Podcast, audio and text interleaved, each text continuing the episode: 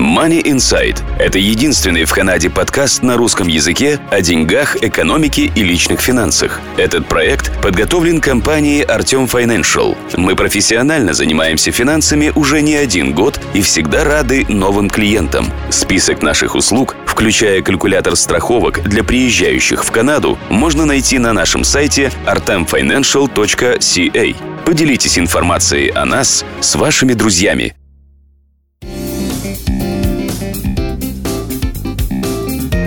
Здравствуйте, это Money Insight, подкаст о деньгах и финансах компании Артем Financial, от имени которой я, Марина Буланцева. Приветствую вас.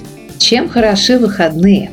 Переделав все дела, ну или хотя бы самые срочные, и хотя бы к вечеру, можно полежать на диване, листая статьи или картинки в интернете, дав отдых своей уставшей от проблем голове. Правда, это если есть место для дивана и на диване, на котором вас не достанут неугомонные детишки и четвероногие домашние питомцы.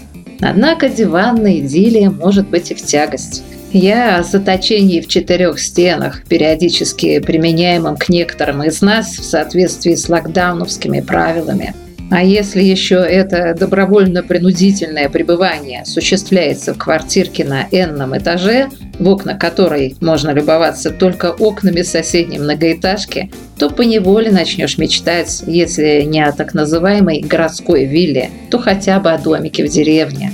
Но наша речь сегодня не о деревенских домиках и ценах на них, а о знаменитых архитектурных сооружениях, обошедшимся их владельцам настолько дорого, что некоторые из них даже заняли свое место в книге рекордов Гиннесса.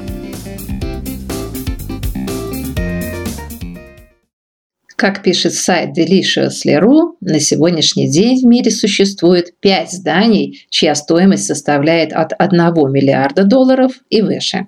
В порядке возрастания стоимости расскажем о трех из них – вокзале Киото в Японии, башне Бурдж-Халифа в Арабских Эмиратах и небоскребе Тайбэй-101 в Тайване.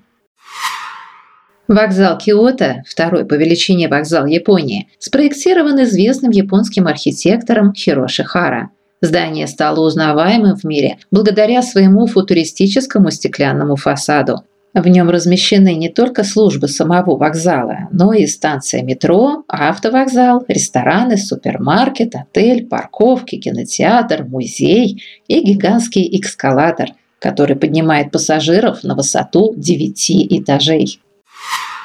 Самая знаменитая и самая высокая башня в мире – Бурдж-Халифа. Находится она в Дубае. До 2010 года она так и называлась – Бурдж-Дубай то есть Дубайская башня. Высота этого небоскреба 828 метров, из которых 180 метров приходится на самый длинный в мире шпиль. В здании 163 этажа, которые занимают квартиры, гостиничные апартаменты, офисы, рестораны и на 148 этаже смотровая площадка. Представляете, какой вид оттуда открывается? В башне 8 эскалаторов, 57 двухэтажных лифтов и 3000 парковочных мест. По форме Бурдж-Халифа напоминает огромный сталагмит, стоимость которого полтора миллиарда долларов. Но что такое полтора миллиарда для азиатских миллиардеров? Самое дорогое здание в мире, по данным на конец 2021 года, это небоскреб Тайбэй-101. Да, именно так. С номером 101 следует называть это чудо архитектуры.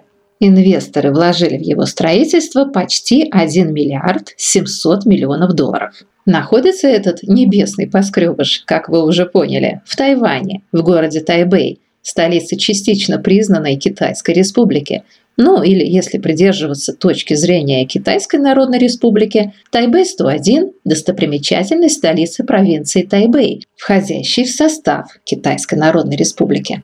По стилю башня напоминает традиционную китайскую пагоду. При разработке проекта были учтены требования фэншуй.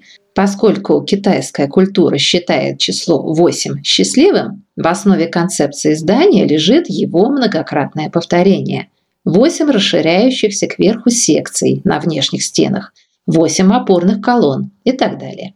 Кроме того, Тайбэй-101 стал первым в мире небоскребом с высотой превышающей полкилометра. Но что касается высоты, то Тайбэй-101 уступает и Бурдж-Халифе, и другим проектам, возведение которых уже начато. 928-метровой башне в Дубай-Крик-Харбор и 1007-метровой Джедов Тауэр, которую планируют возвести на берегу Красного моря. Из-за пандемии COVID-19 обе стройки были заморожены, но вполне возможно, что строительство будет возобновлено. Проекты башен, о которых выше шла речь, были разработаны для размещения в них торгово-офисных центров. Собственно, это давно устоявшаяся практика использования небоскребов во многих городах мира. Однако в Нью-Йорке решили построить самую высокую жилую башню, предложив купить в ней квартиры по ценам, сопоставимым со стоимостью особняков. Речь о Central Park Tower. Стоимость башенки 3 миллиарда долларов за 131 этаж. Жилых там 98. Она уже возведена, но из-за пандемии, опять же, до конца не отделана. Апартаменты в башне с нестандартной мебелью, полами из белого дуба и окнами до потолка и видом на центральный парк Нью-Йорка. Под пентхаус отданы 129, 130 и 131 этажи. Самая дешевая квартира была продана за 6 миллионов долларов. Стоимость апартаментов, так сказать, ближе к небу, заоблачная. Ориентируйтесь миллионов это на 65. Тенденция многомиллионных и миллиардных вложений конца 20-го, начала 21 веков – это строительство развлекательных комплексов с отелями, ресторанами, океанариумами. К примеру, отель и развлекательный комплекс Resort World Sentosa, возведенный недалеко от южного побережья Сингапура, обошелся инвесторам 6 миллиардов 590 миллионов долларов. Отель «Космополитен» в Лас-Вегасе, в США, в 3 миллиарда 900 миллионов долларов. А на строительство каких причудливых домов можно уговорить инвесторов? К примеру, в польском городе Сопот есть кривой дом, внешний вид которого напоминает рисунки из детских книжек. Мультяшный вид здания привлекает и туристов, и горожан, тех, кто любит посидеть за чашкой кофе в необычном месте. В Пенсильвании есть жилой дом в форме башмака – некогда принадлежавший сапожнику.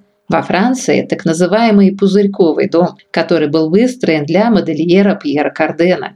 Внешне он выглядит как несколько склеенных друг с другом шаров пузырей. Но это все архитектурные изыски, для реализации которых нужно достаточно большое пространство. А что делать, если участок для строительства напоминает всем известные советские шесть соток? Догадайтесь, кто мировой чемпион по строительству самых компактных жилых домов? Япония. На сайте architime.ru можно найти впечатляющие фотографии чрезвычайно узких зданий, буквально втиснутых в двухметровые прогалы между соседними строениями. Выглядят они достаточно креативно, в том числе благодаря тому, что в отделке использовались пластик, стекло и металл. Однако экономия пространства дала жизнь причудливым проектам не только на японских островах, но и во Вьетнаме, США, Испании, Польше. Просмотрев несколько десятков фотографий, могу сказать, что больше всего удивил все-таки дом в Японии, буквально висящий на скале. Он был построен для семейной пары архитектором Энда Шухей. Находится здание в портовом городе Коби на острове Хансю. В доме два этажа, буквально подвешенные на скале над автотрассой. В описании говорится, что самая широкая часть здания около 4 метров, а самая узкая всего полтора. Так, кто там с пренебрежением отзывался о хрущевках? Правда, японская малогабаритка в целом занимает 67,5 квадратных метров, так что это достаточно просторное помещение.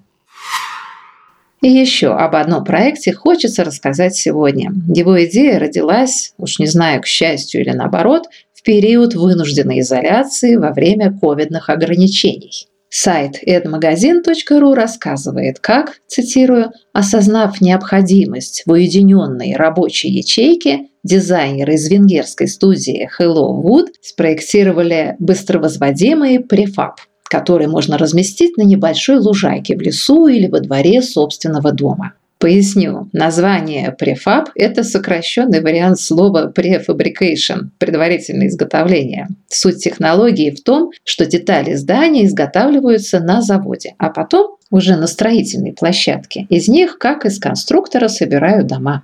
Венгерские дизайнеры использовали многоугольные древесные плиты, из которых сложили легкий семиугольный фасад, вставили в него стеклянные окна и двери. Мне эта суперкомпактная конструкция напомнила не ту кабинку для передвижения по канатной дороге, не то пчелиные соты, жить и работать в которых предлагается рабочим людям.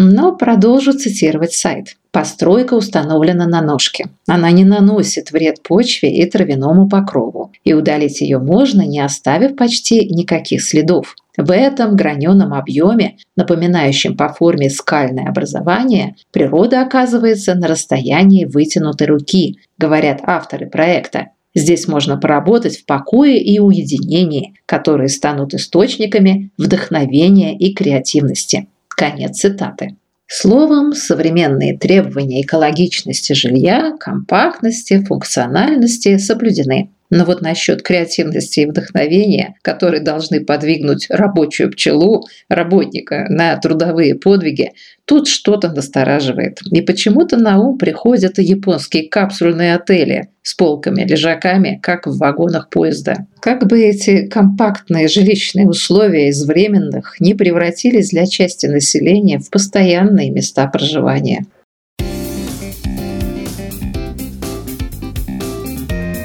Что ж, картинки листать, как говорится, дело хорошее, поскольку после этого мечты из заоблачных высей возвращаются ближе к земле. Это я опять про домик в деревне вспомнила. Кстати, прицениваясь к покупке, хорошо бы просчитать и стоимость страховки. Тут не лишне напомнить о компании Artium Financial. Обращайтесь к профессионалам. Их консультация поможет сберечь время, нервы и деньги. До встречи!